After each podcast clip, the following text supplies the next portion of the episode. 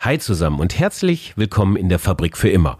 Mein Name ist Frank Schlieder und ich möchte euch auch heute einladen zu einer weiteren Episode rund um Nachhaltigkeit und Wirtschaft. Hm, heute sollte ich eher sagen rund um Nachhaltigkeit und äh, Kreislaufwirtschaft oder noch genauer rund um Nachhaltigkeit und Nährstoffwirtschaft. Denn alles ist Nährstoff. Das sagt Professor Dr. Michael Braungart. Für alle, die ihn schon kennen, ja, Ihr, ihr könnt jetzt mal kurz weghören. Und allen anderen sei gesagt, dass er einer der weltweiten Koryphäen auf dem Gebiet der Verfahrenstechnik und Chemie ist.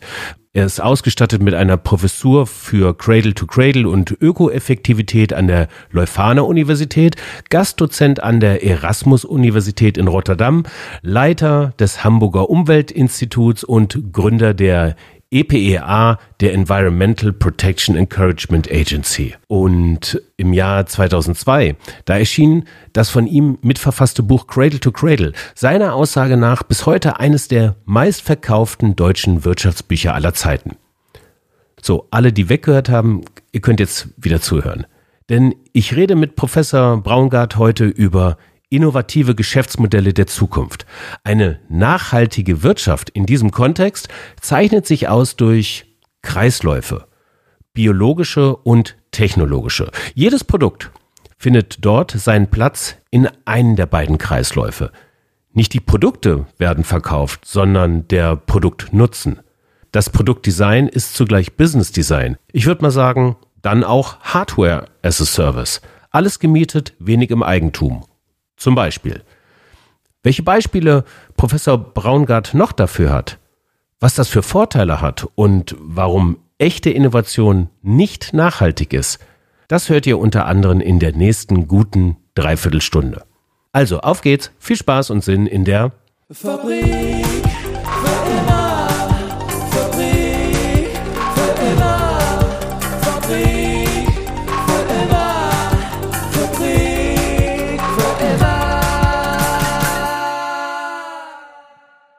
Herzlich willkommen, Professor Dr. Braungart. Ja, guten Tag. Herr Braungart, ich möchte mit Ihnen über heute über innovative Geschäftsmodelle, also kreislaufwirtschaftliche Geschäftsmodelle reden. Und Sie waren jetzt vor kurzem in der Jury des Deutschen Nachhaltigkeitspreises, der Sie ankündigte als Schwergewicht der deutschen Nachhaltigkeitsszene und als ein weltweit führender angesehener äh, Wissenschaftler im Bereich der Kreislaufwirtschaft. Sehen Sie sich so auch eigentlich? Die Ankündigung war noch viel bombastischer. Ich habe Weltbedeutung. Das ist schon was anderes dazu. Also bitte unterschlagen Sie das auch nicht. okay, okay. Damit Nein, ich, wenn ich, ich, ich muss klar zu sagen, ich, ich habe ja nie was anderes gemacht. Ich habe mit 16 Jahren meinen ersten Vortrag gehalten über Umweltschutz äh, aus christlicher Verantwortung. Ich habe mit 17 Jahren die Grüne Aktion Zukunft mitgegründet und habe dann Chemie studiert, also wo dann die Grünen daraus entstanden sind, habe dann Chemie studiert, weil ich begriffen habe, dass das Ganze eben mit Materialien zusammenhängt und letztlich ist die Materialseite viel kritischer als die Energieseite noch, wenn man sich anschaut, weil Sonne bekommen wir genug auf dem Planeten oder mehr als genug. Aber äh, Meteoriten schlagen nicht genügend ein. Also die, das Materialmanagement muss völlig anders aussehen. Sie meinen, ähm, das Materialmanagement, das sind die Chemikalien, die auf diesem Planeten stattfinden, weil sie extern zugeführt worden sind in Form von Meteor äh, Meteoriteneinschlägen. Habe ich das richtig Nein, verstanden? Nein, ganz gegenteilig. Ich sage, da wir nicht genügend Meteoriteneinschläge haben, müssen wir uns um die Materialien ganz anders kümmern. Okay. Mhm. Davon äh, als ich ein Kind war, hatte ein Kupfererz 35 bis 40 Kilo Kupfer pro Tonne. Heute hat es 1 bis 2 Kilo pro Tonne. Das heißt, wir haben in, zum Beispiel eine Kupferhütte in Deutschland, die macht viel mehr Müll als das gesamte europäische Hausmüllaufkommen davon. Und das Kupfer ist ja für die E-Mobilität gar nicht da. Es wurde aber noch nie so wenig Kupfer recycelt in der Menschheitsgeschichte wie heute, weil die Kupferanwendungen immer kleiner und feinteiliger werden und das Management, die Geschäftsmodelle für ein, ein echtes Recycling von Kupfer wirklich fehlen.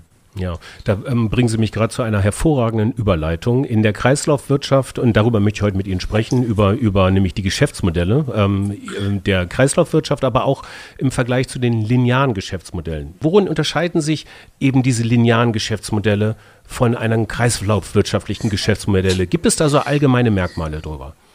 Also ich halte nichts von Kreislaufwirtschaft. Das ist ziemlicher Blödsinn. Das ist lineares Denken einfach im Kreis ist äh, genauso wie Nachhaltigkeit ja eigentlich genauso Blödsinn ist, denn echte Innovation ist ja nicht nachhaltig. Wenn ich Sie frage, wie geht es Ihnen mit Ihrer Lebenspartnerin, was sagen Sie denn nachhaltig, dann sage ich herzliches Beileid. Ja? Das ist ja gerade das Minimum, so wie kompostierbar. Also die, die Waschmaschine war nicht nachhaltig für die Leute, die vorher Wäsche im Fluss gewaschen haben. Und wenn die Kreislaufwirtschaft so verstanden wird, dass ich eben die Dinge abgebe und dann wieder zurück wieder einsetze, dann verhindert es jede Innovation. Die, der Kreislauf ist dann sinnvoll, wenn ich ein wertvolles Produkt habe, wo ich meinen Kunden wieder zurückbekommen möchte auch. Wenn zum Beispiel ein Schuhhersteller wie Nike das Dreifache ausgibt, nur um Bayern München zu bestechen oder Adidas wie auch dasselbe, äh, dass sie diese Sportartikel tragen, weil der Kunde erst beleidigt werden muss und wieder zurück äh, geholt werden muss. Ja, sagt man, tut mir leid, dass dein Schuh hässlich geworden ist, aber schau, dieser Heilige trägt die auch. Und dann ist das natürlich ein dummes Modell. Da ist es natürlich sinnvoll, Modelle zu haben, dass der Kunde wieder zurückkommt. Also die Kreislaufwirtschaft dient vor allem zunächst zur Kundenbindung. Aber eigentlich, ich möchte nicht den nächsten Schreibtischstuhl äh, für 500 Jahre haben davon, dann hänge ich ja mit dem Zeug fest. Die, der Kreislauf ist ein, eine Strategie. Aber normalerweise ist das wie Riesenradfahren oder ja, London Eye. Das, nach dem dritten Mal wird es fade und langweilig. Es geht darum, dass alles Nährstoff ist. Alles entweder Nährstoff für die Biosphäre, wenn es verschleißt, also Schuhsohlen, Bremsbeläge, Autoreifen, Waschmittel, die müssen so sein, dass sie biologische Systeme unterstützen. Alle Dinge, die nur genutzt werden, gehen in die Technosphäre. Und dort ist die Kreislaufwirtschaft ein Spezialfall. Zum Beispiel der, bei Teppichböden ist Nylon 6 das ideale Material. Dann will ich meinen Kunden behalten und dann verkaufe ich nur zehn Jahre Fußbodenverpackungsversicherung. Dann kriege ich meinen Kunden zurück und das Material bleibt so schön, wie es ist und damit kann ich es wieder neu einsetzen. Das spart massiv Kosten ein und ich muss nicht den Kunden erst beleidigen und ihn dann wieder zurückholen. Das ist ja teuer. Wenn Sie den Kunden erst äh, niederschlagen müssen, probieren Sie es bei Ihrer Frau aus und sagen Sie, äh, schlagen Sie sie nieder und sagen, Schatz, komm wieder. So beim dritten Mal klappt das nicht mehr. Dann geht es ins Frauenhaus. Das heißt, Sie brauchen ein Geschäftsmodell, wo der Kunde mein Freund ist und wo ich tatsächlich nur das verkaufe, was der Kunde wirklich haben will. Und das Denken braucht dafür, dafür Zeit. Und die Leute nehmen dann diese Metapher von Kreislaufwirtschaft, aber eng, äh, engen ihr Denken damit ein. Ich habe als 16-Jähriger einen Fernseher auseinandergebaut und ganz unschuldig gefragt, wollen die Leute 4360 Chemikalien haben oder möchten sie Fernsehen gucken? Dann wurde ich als Ökokommunist aus dem Wettbewerb entfernt, weil ich war Öko und Kommunist davon. Aber wollen wir wirklich 4069 Chemikalien haben oder möchten wir die Dienstleistung haben? Das heißt, wir nehmen endlich mal die Marktwirtschaft ernst. Vorher war der Gewinn privatisiert und das Risiko vergesellschaftet, so wie bei Monsanto mit ihrer Gentechnik davon.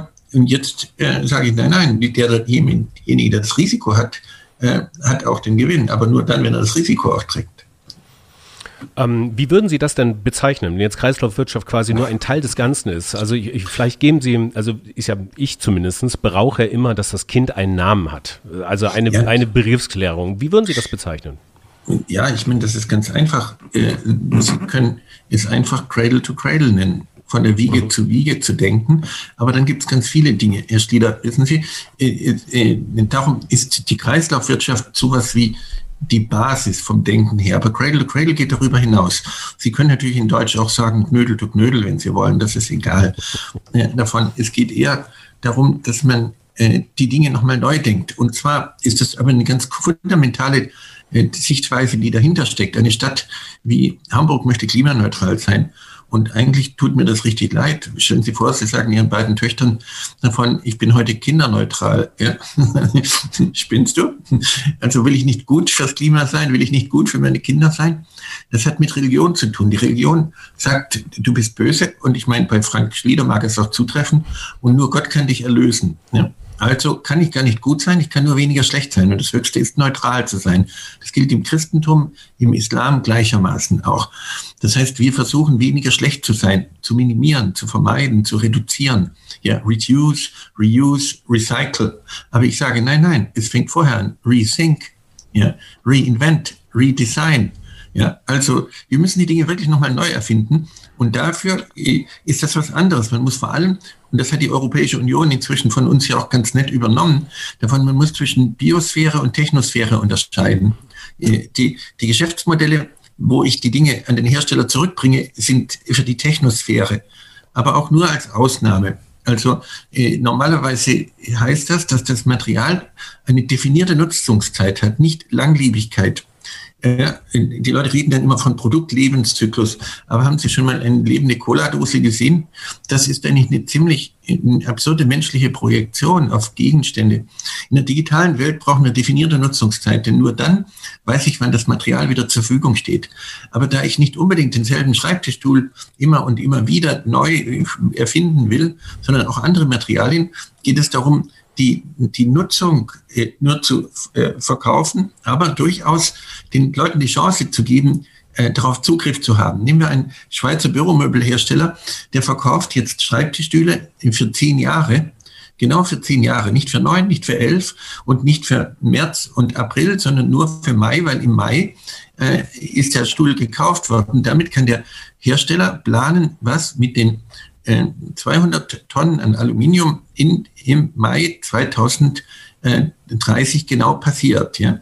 Damit kann er genau planen. Aber das heißt nicht, dass er dann wieder diese Materialien einsetzt, sondern er kann so, ab sofort damit handeln. Er kann sofort sagen, in, in einem wahren Termingeschäft, ich kann 2030 die Mengen an Aluminium zur Verfügung stellen. Und die kann dann jeder andere genauso wieder haben. Es entstehen also technische Nährstoffe davon. Sonst hänge ich ja mit meinem ganzen Dreck fest. Darum ist die Kreislaufwirtschaft eher irreführend. Die begrenzt mein Denken und die Chance der Digitalisierung ist damit auch weg. In dem Zusammenhang, Sie entwickeln ähm, Werkzeuge zur Gestaltung ökoeffektiver Produkte und Geschäftsmodelle. Sie haben auch da nochmal klar gesagt, Effektivität versus Effizienz. Also bei der, mhm. ähm, das ist ja letztendlich auch ein viel beschworener Managementbegriff, Effizienz. Wie mache ich etwas richtig? Ähm, die Effektivität, und das ist Ihnen auch sehr wichtig in diesem Zusammenhang, was ist überhaupt das Richtige? Und das genau. führt Sie dann wieder zurück in diese Nährstoffkreisläufe, der technologischen und der biologischen Nährstoffkreislauf. Alles mhm. ist Nährstoff. Darum mhm. geht es eigentlich. Ne? Ja, also wir denken, wir schützen die Umwelt, wenn wir ein bisschen weniger Schweinereien machen. Schützt die Umwelt, mach weniger Müll, reduziere den Energieverbrauch. Also Greta Thunberg schützt die Umwelt nicht, wenn sie mit dem Zug fährt. Sie zerstört sie bloß ein bisschen weniger davon. Das heißt, es ist kein Schutz, wenn wir weniger Müll machen. Äh, in dieser Logik hat zum Beispiel ein Land wie Polen zu kommunistischer Zeit die Umwelt so viel besser geschützt als der Westen, einfach durch Ineffizienz. Auch die DDR war für die Umwelt besser, was Artenvielfalt angeht. Die haben zwar Hotspots hinterlassen, aber insgesamt haben sie praktisch geschützt durch Ineffizienz. Nein, es geht darum, zu fragen, was ist das Richtige? So wie ein Kirschbaum im Frühling ja auch nicht effizient ist, aber effektiv. So wie Kunst und Kultur auch nicht effizient ist. Blumen sind das un ineffizienteste überhaupt, aber absolut effektiv. Wenn Sie jemand geärgert haben dazu, dann können Sie mit 50 Rosen äh, praktisch das wirklich ziemlich ungeschehen machen. Das funktioniert inzwischen für Männer und Frauen gleichermaßen davon. Also es geht um Effektivität, nicht um, nicht um Effizienz. Aber das Zentrale ist es, den Menschen als Chance zu begreifen, nicht als Belastung. Also nicht den ökologischen Fußabdruck zu minimieren, so wie bei Aschenputtel die Ferse oder die Zehen abzuhacken, um einen kleineren Fußabdruck zu haben, äh, sondern einen großen Fußabdruck zu haben, der aber ein Feuchtgebiet wird.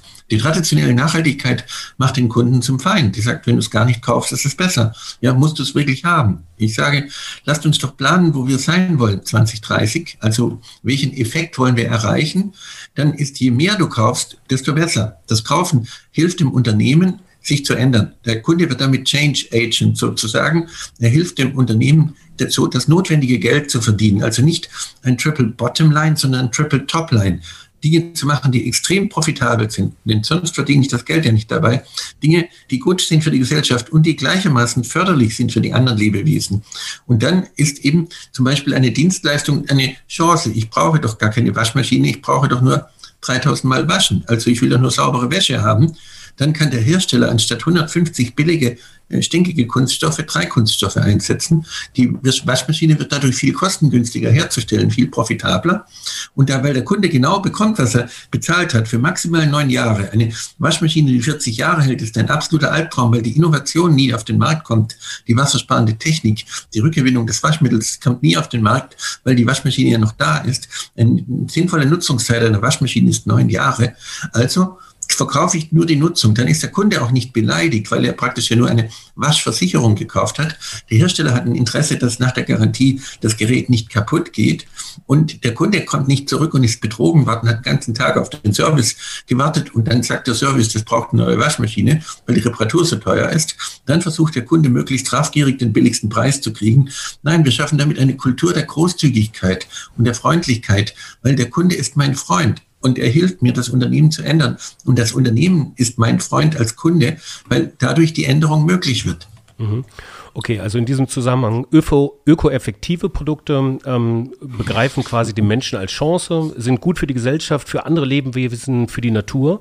Und diese darauf aufbauenden ökoeffektiven Geschäftsmodelle ähm, verändern die Fragestellung. Das heißt, ich kaufe keine Waschmaschine mehr, sondern ich möchte zehn Jahre äh, saubere Wäsche haben. Also die ja, genau. Nutzen, der mhm. Nutzen wird verkauft in diesem mhm. Fall. Nutzen statt, statt Eigentum sozusagen. Mhm. Ja. Okay. Den Besitz kann ich durchaus erwerben. Wir unterscheiden in Deutschland schön zwischen Besitz, also ich möchte darüber verfügen, aber ich muss es nicht haben. Das ist nicht mein Eigentum davon. Ich kaufe die Dienstleistung. Dann kann eben der Hersteller auch das beste Zeug einsetzen, nicht den billigsten Dreck. Mhm. So, weil er es ja immer verkauft, verliert er die Materialien, die sind weg. Also muss er möglichst gucken, immer ein Kompromiss zwischen Preis und Qualität zu machen. Wenn er aber äh, wenn er aber äh, das Produkt gar nicht verkauft, sondern nur die Nutzung, dann kann er die beste Qualität einsetzen, dann, weil die Materialien praktisch ja immer Dienstleistung, äh, Nährstoffe bleiben. Aber das heißt nicht, dass er sie selber wieder einsetzt davon, weil das äh, würde ihn im Prinzip nur an der Innovationschance begrenzen. Und außerdem braucht es ein Geschäftsmodell, wo die Materialien von Dritten gehalten werden. Weil die Materialien sind einfach äh, viel zu teuer, die Kapitalbindung wäre viel zu hoch. Äh, und da kann ich ganz viele Beispiele dafür geben, wie das gehen kann.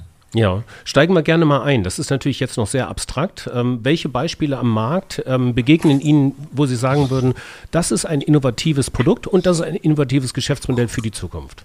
Naja, wir haben schon ganz früh angefangen damit. Aber äh, trotzdem sagen sie, naja, wenn das schon so lange drüber redet, ich habe als Student noch ein Mobiltelefon gehabt, das hat, äh, hat 18 Kilo gewogen zwischen der Einführung, äh, der Entdeckung und der äh, Erfindung des Mobiltelefons und der Verfügbarkeit für die Allgemeinheit sind 65 Jahre vergangen. Das Internet hat über 55 Jahre gebraucht, bis es wirklich verwendbar für, für die Menschen. Dafür sind wir schon ganz wahnsinnig schnell dran mit diesem Cradle to Cradle, anstatt eben nur der einfachen Kreislaufwirtschaft, mhm. weil es gibt schon über 11.000 solche Produkte auch und dafür natürlich auch viele Geschäftsmodelle. Also 1992 habe ich initiiert, ich habe ein Lösungsmittel erfunden, was äh, viel praktisch nicht giftig ist, was entfettet und das ist aber fünfmal teurer als ein anderes Lösungsmittel. Mhm. Und das konnte ich deshalb nicht verkaufen. Also sagte ich, naja, wir verkaufen nicht mehr das Lösungsmittel, wir verkaufen nur die Nutzung des Lösungsmittels. Diese Firma gibt es heute noch, SafeCam in München davon. Das System nennt sich Rent a Solvent. Ich bin aber sehr schnell ausgestiegen, weil die entsprechende Chemiefirma das nur dafür genutzt hat, ihr bisheriges giftiges Perchlorethylen und Tricloethylen, was Krebs erzeugt, ein bisschen anders zu vermarkten. Trotzdem hoch profitabel, denn niemand braucht ja ein Lösungsmittel. Heute kommt Chemical Leasing, aber wie gesagt, das ist fast 30 Jahre alt, ist auch klar davon. Oder von mir stand die Idee mit meinen Kollegen von Daimler Charterways, den Leuten keine Lastwagen zu verkaufen, sondern nur sieben Jahre Lkw-Nutzung, weil mir klar wurde, dass Mercedes einfach ein, ein Lastwagen äh, davon einfach zu teuer ist in Bulgarien, Rumänien. Sagt, ich kauf doch, verkauf doch erstmal in guter Waldorfpädagogik sieben Jahre Lkw-Nutzung, eine Million Kilometer und dann kriegt er die Dinge zurück, wie, wie geschleckt sozusagen, weil nach dem Erhaltungsgrad bezahlt wird. So wie bei einem Lösungsmittel für jedes Kilogramm, was fehlt, bezahlt werden muss. Dann hat der Hersteller kein Interesse, es zu verdampfen zu lassen, dann kriege ich es zurück. Aber wie gesagt, es müsste ein anderes Lösungsmittel sein. Es müssten auch andere Lastwagen sein. Mein schönstes Beispiel war beim Smart. Ich hatte den Herrn Hayek damals getroffen und ihm gesagt, wir wollen nur 100.000 Kilometer Autofahren verkaufen.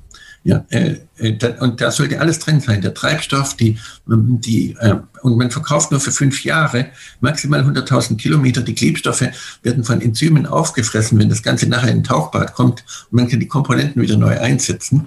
Mhm. Äh, davon leider ist dann Daimler dazwischen gekommen und hat es gekauft. Das blieb dann ein hässliches, energiefressendes Ding über. Aber diesen Smart gibt es trotzdem noch heute, weil eben das zum ersten Mal begriffen wurde, dass wir den Menschen als Dienstleistung brauchen, dazu als Transportmöglichkeit das Auto eben einsetzen können. Äh, also es gibt viele, viele Vorläufer und es gibt auch ganz viele äh, praktische Produkte. Wie gesagt, den Teppichboden kann man inzwischen als Dienstleistung beziehen davon, man verkauft also nicht mehr kein Teppichboden als Hersteller, sondern nur die Nutzung des Teppichbodens, dann bleibt er auch zehn Jahre schön und der Hersteller kann das beste Material einsetzen. Mhm. Und so können wir weitergehen und das ist ganz kritisch.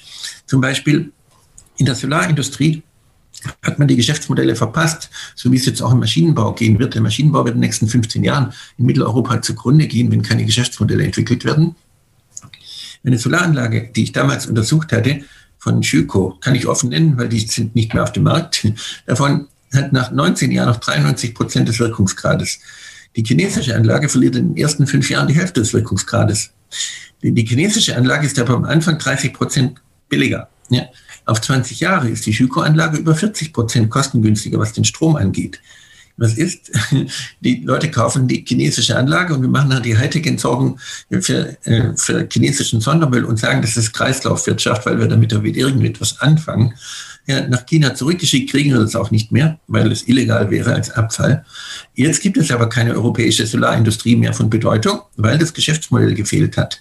Das heißt, die Entwicklung von Geschäftsmodellen ist jetzt das Entscheidende für die, das gesamte Materialmanagement auf der Welt. Und das sehen Sie im Bereich des Maschinenbaus genauso, dass quasi Maschinen verkauft werden und nicht die Nutzung der Maschinen beziehungsweise die Herstellung des dafür benötigten Produktes oder Teilchens, können eine Schraube sein oder sowas. Also ja, in dem, in dem Duktus wird Maschinenbauer dann natürlich dann garantieren, dass er eine Million Schrauben im Monat äh, auswirft für, für seine Kunden. Und die Maschine, die in den Lagerhallen steht, ist mehr oder weniger dann gemietet geleast. Ja, also mit der Digitalisierung kann jede Maschine durch 3D-Druck in drei Monaten nachgebaut werden, ne, durch Digitalisierung.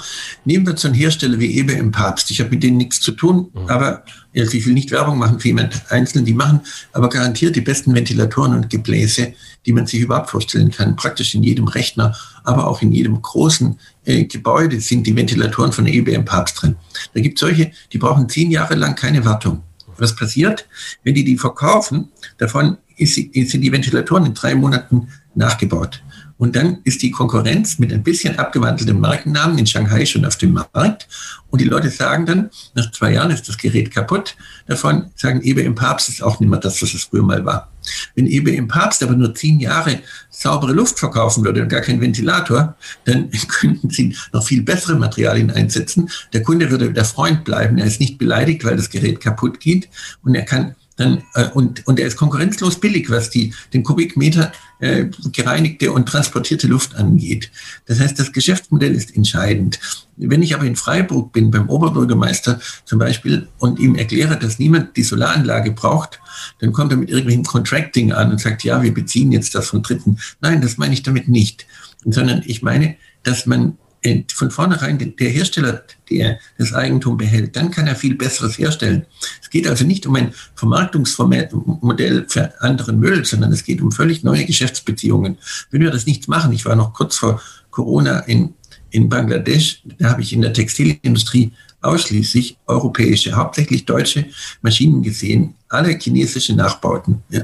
Das heißt, wir verlieren das Rückgrat unserer Industrie, wenn wir nicht Geschäftsmodelle entwickeln, die wirklich nur eben die Schraube oder die Dienstleistung insgesamt liefert, die Folie, anstatt das Gerät davon. Und das ist elementar wichtig. Dann kann eben der Hersteller auch viel bessere Geräte machen. Und mit der Digitalisierung kann dann das Gerät praktisch auch nicht mehr kopiert werden, weil ich kann es ja dann digital schützen. Wenn ich es verkaufe, ist es weg. Also ist es letztendlich das, was wir im Softwarebereich schon sehen, als Software as a Service, ähm, übertragen auf den Hardwarebereich das, was ähm, eins der innovativen Produkte und Geschäftsmodelle der Zukunft sein kann. Ne? Im Bereich der, im Bereich der Ökoeffektivität, und das ist ja vielleicht auch eins unter drängendsten Probleme, die wir gerade haben, nämlich der, der Ausschuss von Treibhausgasemissionen. Das ist ja dort, wo wir in den nächsten zehn Jahren vielleicht auch am besten oder am meisten tun müssen, ähm, ähm, Kohlenstoff aus der Atmosphäre holen und äh, möglichst wenig ähm, äh, zu emittieren. Ähm, wie lässt sich das vereinbaren mit diesen innovativen Geschäftsmodellen, innovativen Produktlebenszyklus? Letztendlich heißt es ja, ich stelle erstmal weniger her. Ne? Nein, das heißt, jetzt mal nochmal anders zu denken. Das 1,5 Grad Ziel, was wir noch nicht mal erreichen werden vom Paris-Abkommen vor fünf Jahren, davon wird den Planeten nur etwas langsamer zerstören. Die, wir erleben es doch jetzt. Jetzt verschwinden die Gletscher. Jetzt taut der Permafrostboden in Sibirien auf. Jetzt äh, äh, verlieren wir die Pol Polareiskappen. Grönland-Eis äh, schmilzt immer schneller. Das heißt, wir verzögern den Tod des Planeten bloß ein bisschen. Das ist aber für ein ökologisches System eher nachteilig, denn wenn Sie äh, wenn Sie ein langsames Absterben haben, dann sterben auch die Nischen mit ab. Wenn Sie ein plötzliches Absterben haben, dann kann sich das System äh, von, aus den Nischen wieder regenerieren. Mhm. Das heißt, wir brauchen ein völlig anderes Ziel. Wir müssen sagen, wir möchten im Jahr 2100 wieder den Gehalt an Treibhausgasen in der Atmosphäre haben, den es 1900 gab weil wir müssen das aktiv zurückholen. Also wir brauchen ein anderes Ziel. Wenn ich meinen Studenten sage, nur sie sollen ein bisschen weniger äh, äh, fliegen und ein bisschen weniger reduzieren, vermeiden, dann tötet, äh, tötet es den Planeten bloß eine Generation später. Dann das hilft uns gar nichts. Wir müssen ein positives Ziel festlegen und das bedeutet natürlich, dass wir den Kohlenstoff zum, als erstes den Boden wieder zurückkriegen müssen. Also wir haben in den letzten 150 Jahren auf der Welt die Gesamtfläche Chinas und die Gesamtfläche der Vereinigten Staaten als landwirtschaftliche Nutzfläche verloren.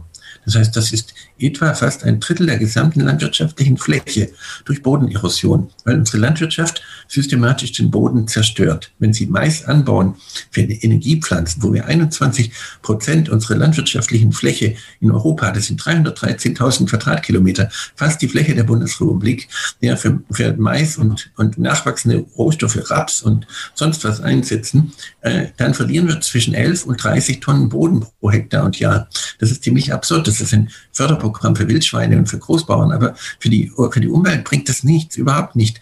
Wir müssten jetzt unverzüglich hingehen und die, die Importfuttermittel stoppen. Das wäre das Erste. Wir beziehen nämlich aus Lateinamerika etwa die Fläche Frankreichs, 600.000 Quadratkilometer als Importfuttermittel. Das heißt, das müssen wir ändern. Und dann müssen wir das Ziel ändern und sagen, wir, werden im Jahr 2100 in den Gehalt an CO2 in der Atmosphäre haben, den es 1900 hatte. Dann machen meine jungen Studenten mit. Das heißt, in zehn Jahren könnten wir sagen, BSF, wir werden nur noch Plastik herstellen, was aus dem CO2 der Atmosphäre gewonnen wird. Dann kriege ich die besten Plastikwissenschaftler und nicht die, die einfach nicht an, woanders kein Geld verdient haben und nur das bestehende Primitivplastik weiterführen. Das heißt, ich brauche positive Ziele. Das heißt, äh, äh, wir müssen den Kohlenstoff zurückholen, den können wir ausfrieren. So mit dem, mit dem gleichen Trockeneis, äh, äh, wie wir eben den Corona-Impfstoff jetzt lagern müssen. Wir können aus der Atmosphäre das CO2 ausfrieren und es direkt wieder einsetzen. Sagen, in 15 Jahren werden wir nur noch Treibstoffe äh, haben, die aus dem, äh, aus dem CO2 der Luft gewonnen äh, werden, weil das, wir können das zu Methanol umwandeln, auch zu Methan und dann kann man es einsetzen. Die Elektromobilität ist eigentlich gescheitert, schon bevor sie angefangen hat, weil es das Kupfer überhaupt nicht dafür gibt auf der Welt. Das kann doch jemand einfach ganz einfach ausrechnen. Als ich ein Kind war, wie gesagt, hatte ich ein Kupfererz ja, 35 Kilo mindestens pro Tonne. Heute sind wir bei ein bis zwei Kilo. Das, äh, die Recyclingrate war noch nie zu, so gering, weil durch den immer effizienteren Einsatz von Kupfer die Anwendungen sozusagen immer kleinteiliger werden. Das heißt, äh, auch bei der E-Mobilität ist es doch ärgerlich. Äh, es werden 46 Stahllegierungen bei Mercedes verwendet, um ein Mercedes herzustellen. Nachher wird daraus primitivster Baustahl daraus gemacht. Damit sind alle Buntmetalle verloren. Das nennen wir Recycling. Zum bestimmten Punkt ist Donald Trump der ehrlichere Lügner. Wir reden von Recycling, aber es ist noch nie ein Auto zum Auto recycelt worden. Es ist noch nie, noch nicht mal eine Fensterscheibe jemals wieder zur Fensterscheibe gemacht worden. Das heißt, ganz elementare, primitive Dinge äh, übertönen wir mit besserer Propaganda. Und darum ist es jetzt Zeit, die Vitalität haben wir trotz Corona noch, dass wir wirklich die, das Wirtschaftssystem so ändern, dass wir die Marktwirtschaft endlich ernst nehmen. Dann kann sie auch wirklich sozial sein. Ähm, nun sind die milliardenschweren Förderprogramme für zukünftige E-Mobilität nach diesem Duktus eigentlich dann obsolet. Sie bringen nichts. Sie machen gar keinen Sinn im Sinne der Ökoeffektivität, richtig? Ja, natürlich. Es ist ja auch in jeder Hinsicht Blödsinn. Das ist doch nur die Subvention, weil die Hersteller der Autos ihre Forschungs- und Entwicklungskosten in zwei Jahren reinhaben wollen. Es gibt ja keinen Grund, das zu subventionieren. Der Elektromotor kommt nur deshalb, weil er nur fünf Prozent der Bauteile hat eines Dieselmotors. Das heißt, er ist viel leichter und viel leichter ohne Menschen herzustellen. Darum kommt er. Dafür noch 9000 Euro Subvention zu bezahlen, ist eine absolute Dummheit. Anstatt ihn wirklich vorzuschreiben, sagt Freunde, Elektromotoren, aber Ihr müsst euch überlegen, das gesamte Mobilitätskonzept, das heißt, das Auto zum Beispiel, könnte so sein, ein Mercedes hält etwa 18 Jahre ja, davon. Aber ich brauche doch die 46 Stahllegierungen gar nicht. Wenn ich jetzt nur 18 Jahre Stahlnutzung kaufen würde als Kunde, wenn ich es exportieren will und länger als Oldtimer behalten will, dann muss ich halt die 4000 Euro extra bezahlen. Aber der Mercedes würde 4000 Euro in der Herstellung billiger werden. Das heißt über 10.000 Euro im Handel davon. Wenn ich das Material nicht verkaufen würde, dann könnte man aus einer einzigen Stahllegierung 90 Prozent der Stahlanwendungen machen. Und diesen Stahl könnte ich an mein Kind zum Abitur abgeben als Sparbuch. Das Kind bekommt dann zwei Prozent Zinsen drauf. Es kriegt einen echten Zins oder es kriegt den, das Geld, was der Stahl in 18 Jahren wert ist. Also wenn er wieder eingesetzt wird. Und das kann ich ja beides machen und ich kann beides kombinieren daraus. Eine bestimmte Risikobeteiligung und einen festen Zins daraus. Dann hat der Mercedes nicht die Kapitalbindung von äh, diesem Stahl, aber jemand Drittes kann damit durchaus Geld verdienen. Davon jetzt zurzeit wird neun, die neunfache Menge der Kupferjahresproduktion in Metalllagern zu Spekulationszwecken gelagert, anstatt es im Windrad zu lagern also die Dienstleistung abzugeben. Niemand braucht im Windrad das Kupfer. Das Windrad würde etwa 60.000 Euro billiger werden, wenn man das Kupfer nicht verkaufen würde, sondern nur die Nutzung des Kupfers. Und dann könnte man mehr Kupfer einsetzen, weil dann durch auch die Effizienz des Windrades steigern würde, wenn man eine höhere Kupfermenge einsetzt. Jetzt setzt man möglichst nur die Mindestmenge ein, aber man könnte dann die die Wirtschaftlichkeit des Windrades noch erhöhen, und das Windrad, wie gesagt, würde deutlich billiger werden. Man verkauft nur 20 Jahre Nutzung des Kupfers. Dann wird das Kupfer auch wirklich zurückgewonnen. Es wird auch so gehandelt und ver äh, verwendet, dass es zurückgewinnbar ist, ganz leicht. Also wie gesagt, dann kann der Mercedes dann ein Auto nicht mit 46 Stahllegierungen herstellen, sondern mit fünf Stahllegierungen. Und es wird dadurch viel billiger, es herzustellen, wenn ich nur an jeder Stelle genau die billigste Stahlsorte aussuche, weil nachher sowieso Baustahl draus wird, ja, dann ist natürlich das ganze Buntmetall verloren und die Herstellung ist viel komplizierter. Mhm. Ich will Ihnen noch ein kleines Beispiel geben, warum das verstanden wird, wie das wirtschaftlich sinnvoll ist, nicht ökologisch und so weit weg davon. Nein, äh, ich war äh, Ende der 80er Jahre mit einem Stipendium der, des German Marshall Funds der McCloy Foundation in den USA und wir wollten wissen, warum es doppelt so lange dauert, einen Ford herzustellen im Verhältnis zu einem Toyota. Ford hat an jeder Stelle, äh, an, an jeder Stelle immer genau ausgerechnet, welche die Schraube eingesetzt wird. Insgesamt haben sie über 500 Schrauben eingesetzt, weil genau ausgerechnet, was ist die günstigste Schraube an dieser Stelle. Können Sie die Lagerhaltung dafür vorstellen? Toyota hat gesagt, es ist doch immer dasselbe. Ich bohre ein Loch und das fülle ich wieder. Ja? Also deutlich weniger als 20 Schrauben. Ich darf bis heute nicht genau mitteilen, wie viele Schrauben das tatsächlich nur sind. Das heißt, die Lagerhaltung ist viel, ne, viel, äh, viel einfacher, die Logistik viel einfacher, die Fehlermöglichkeit ist so viel geringer und, äh, und äh, obwohl jede Schraube etwa doppelt so teuer ist, ist das ganze System viel, viel endlos billiger sozusagen, weil ich viel schneller dann das Auto zusammenbauen kann. In einem BMW sind immer noch 180 Plastiksorten drin. Wenn BMW nur die Nutzung des BMWs abgeben würde, dann könnten die den, den BMW wie drei bis vier Plastiksorten herstellen. Und dann würde es sich lohnen, die Plastiksorten zurückzugewinnen und nicht so nachher ein bisschen ein thermisches Recycling zu machen, das Zeug zu verfeuern, ein bisschen Kupfer rauszukriegen. Äh, das ging dann ganz anders. Wir lügen die Leute aber zielstrebig an als Gesellschaft. Wir reden von Recycling und es ist nichts wahr. Es ist überhaupt nichts damit los. Es ist wirklich nur eine gesellschaftliche Lüge, eine Eigen Augensuggestion, eine Autosuggestion. Und das ist wirklich wichtig, dass wir wirklich äh, offen sagen, was los ist. Und dann aber die Geschäftsmodelle daraus entwickeln, weil es ist wirtschaftlich sinnvoll, eben nur die Nutzung des Stahls abzugeben, weil niemand braucht diesen Stahl. Dann kann ich auch einen Stahl nehmen, der nicht fünf Antikorrosionsschichten drauf braucht, sondern einen, der nur eine Schicht drauf braucht. Das heißt, ich frage erstmal, was ist das richtige Material und nicht, wie kann ich es möglichst gut Korrosion schützen und wie kann ich das Billigste daraus machen, sondern ich kann immer das Beste nehmen. Mhm.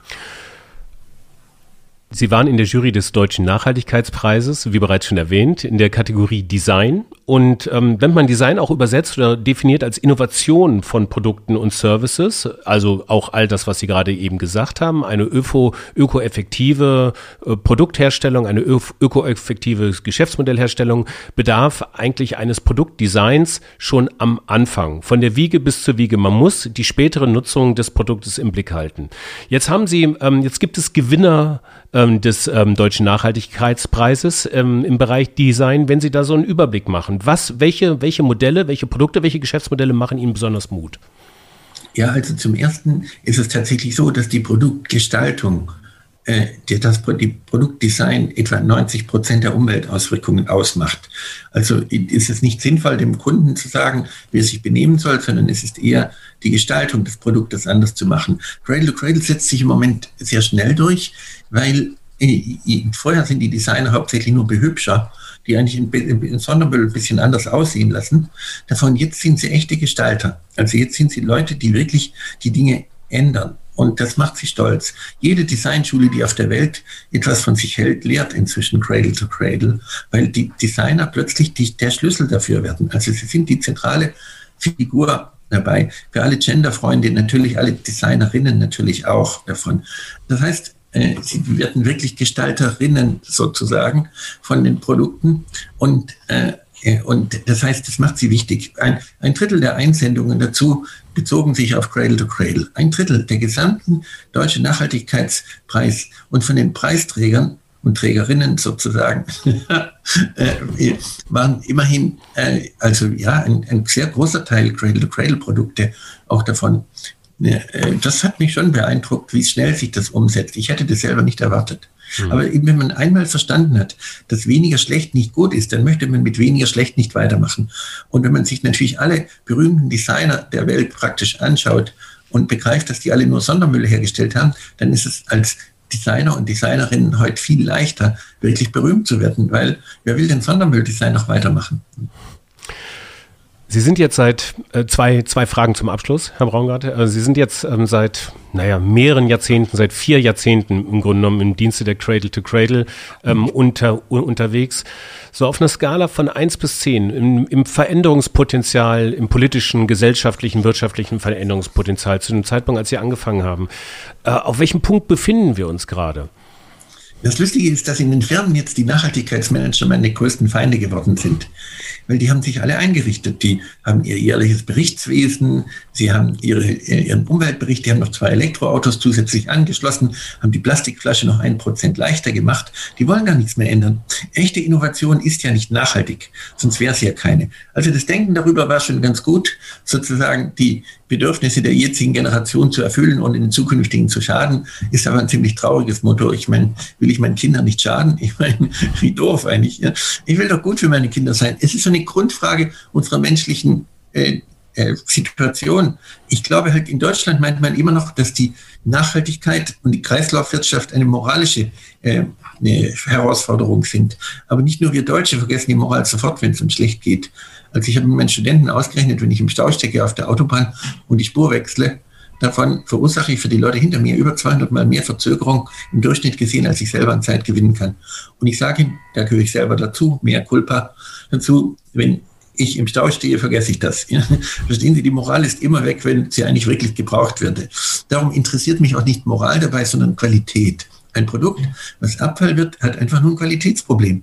Und die, gleiche, die gleichen Sondermülldinge können die Leute in Asien viel billiger machen. Das heißt, die Umwelt, Cradle to Cradle, ist praktisch die einzige echte Innovationschance, die wir Europäer haben. Denn sowohl bei Digitalisierung, bei Nanotechnik, bei Gentechnik, bei sonst was sind wir überall 15, 20 Jahre mindestens zurück. Aber durch unsere Blame und Shame, Weltuntergangsdiskussion, wissen wir heute, wie wir Dinge machen können, die jetzt gut sind und gesund für die Menschen.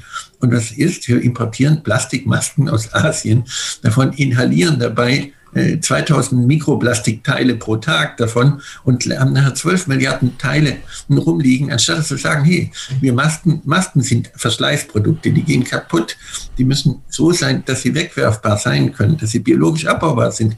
Aber wir schaffen es noch nicht mal, einen einfachen Kassenzettel so zu machen, dass ich ihn anfassen kann. Ja, also das heißt, ich nehme einen einfachen Kassenzettel in die Hand und habe sofort zwei Dutzend Chemikalien, die ich nachher im Blutstrom nachweisen kann. Also das Zeug ist so extrem primitiv innovativ oder umgekehrt zu sagen, die Innovationschance ist gigantisch, weil alles, was wir haben, ist nicht für, bisher für 10 Milliarden Menschen gemacht. Und wenn wir das aber tun, die Biomasse der Ameisen ist viermal höher als die der Menschen. Und die Ameisen sind kein Umweltproblem, weil sie immer die Nährstoffe wieder zur Verfügung stellen. Wir sind das einzige Lebewesen, was so dumm ist, Abfall zu erzeugen. Wenn wir also lernen, dass alles Nährstoff ist, dann sind wir weltweit absolut führend. Wir können Produkte machen, die nicht mit Sklavenarbeit von irgendwoher konkurrieren und können dann durchaus die Blaupausen auch nach Bangladesch liefern, äh, damit auch dort die Dinge umgesetzt werden können. Aber die Leute dort brauchen erst auch in China 40 Jahre Weltuntergangsdiskussion, eine freie und offene Gesellschaft. Nur dann geht es dafür. Wir verlieren durch Corona äh, acht, Jahre, äh, acht Tage Lebenserwartung bis Jahresende. Aber durch Feinstaub fünfeinhalb Jahre. Ja. Also dann, das merke ich erst dann, wenn sich ein Larry Page bei mir meldet und sagt, Braungart, ich möchte ein Haus haben, in dem es keinen Feinstaub gibt.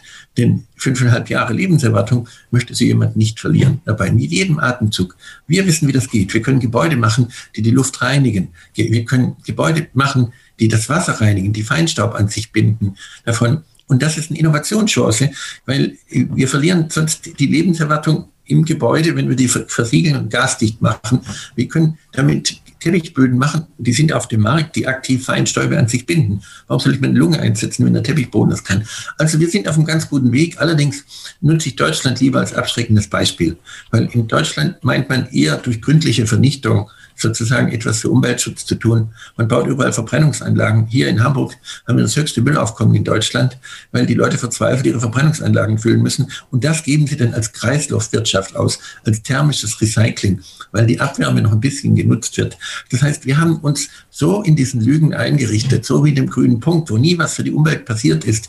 Wir haben noch bis vor wenigen Jahren Verpackungen in alte Bergwerke gekippt und das als stoffliche Verwertung ausgegeben. Das war legal, weil wir eben meinten, mit der Wiedervereinigung können wir uns die Moral jetzt eine Weile nicht leisten.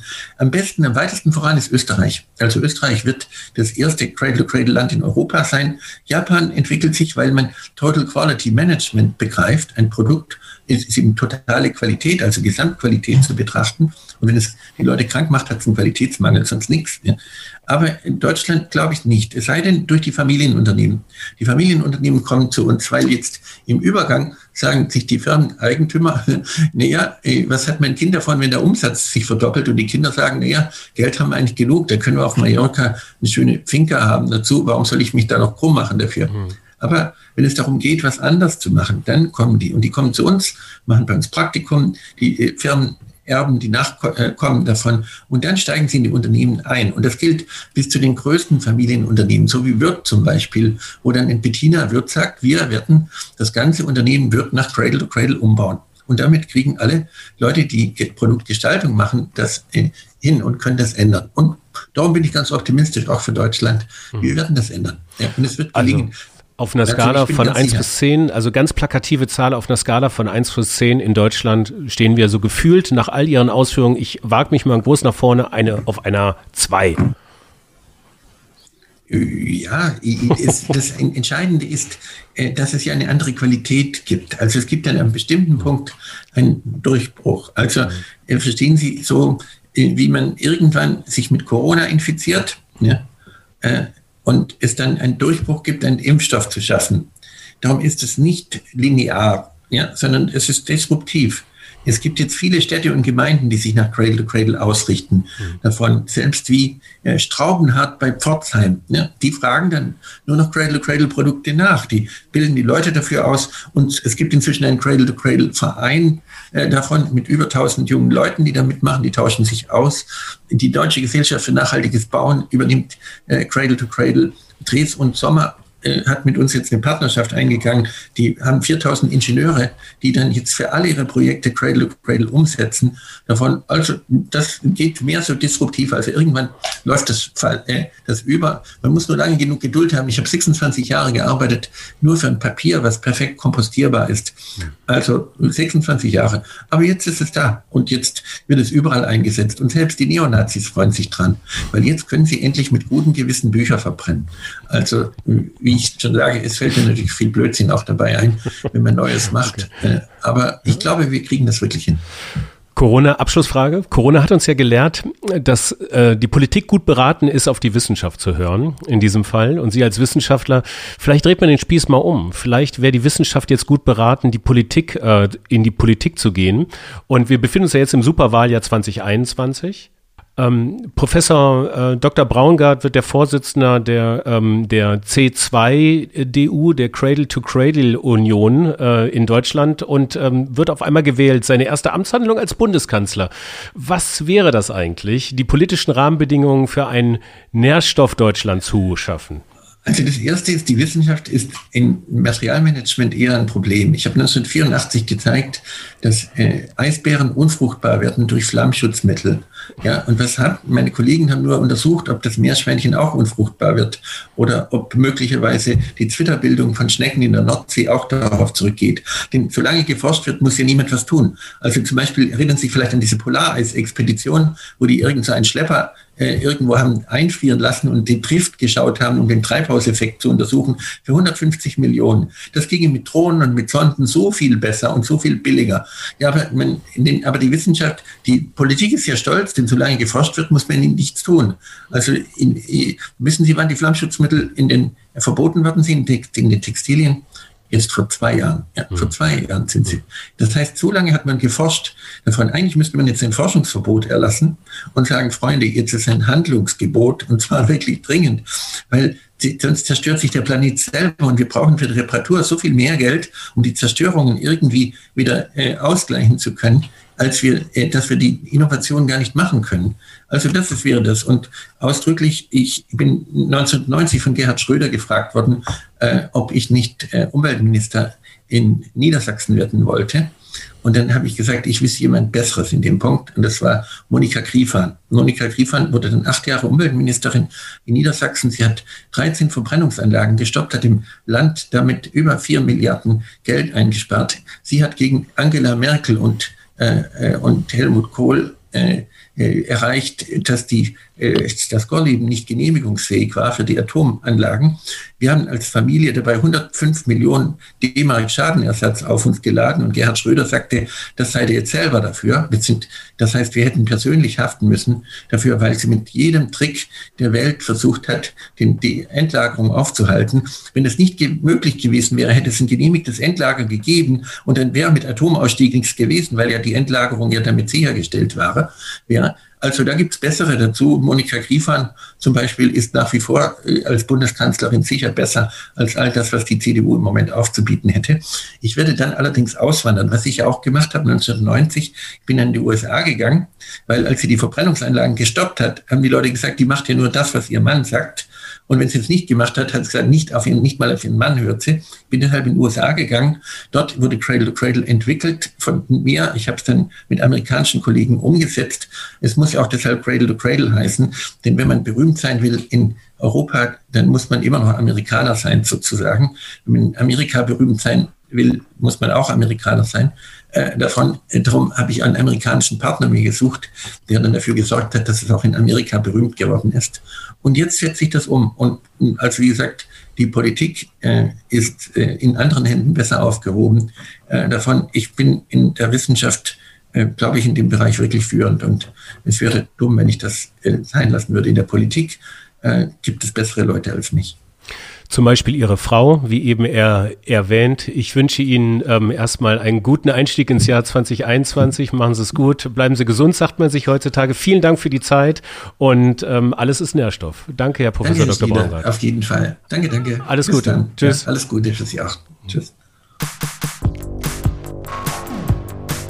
Das war die Fabrik für immer mit Professor Dr. Michael Braungart wie ich finde, und da bin ich ganz befangen, eine richtig tolle Episode dank dieses tollen Gesprächsgastes. Und wenn ihr das genauso seht, dann teilt doch diese Episode und abonniert diesen Podcast und gebt uns bei Apple Podcasts eine 5-Sterne-Bewertung. Das wird uns helfen, damit dieser Podcast noch weitere Kreise zieht.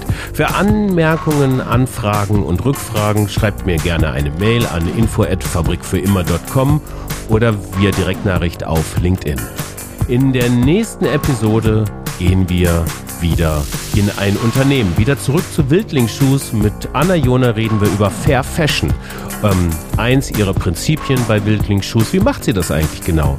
Sehr interessante Insights, wie ich finde. Bis dahin, viel Spaß und Sinn in euren Tagen und viel Spaß und Sinn weiterhin in der.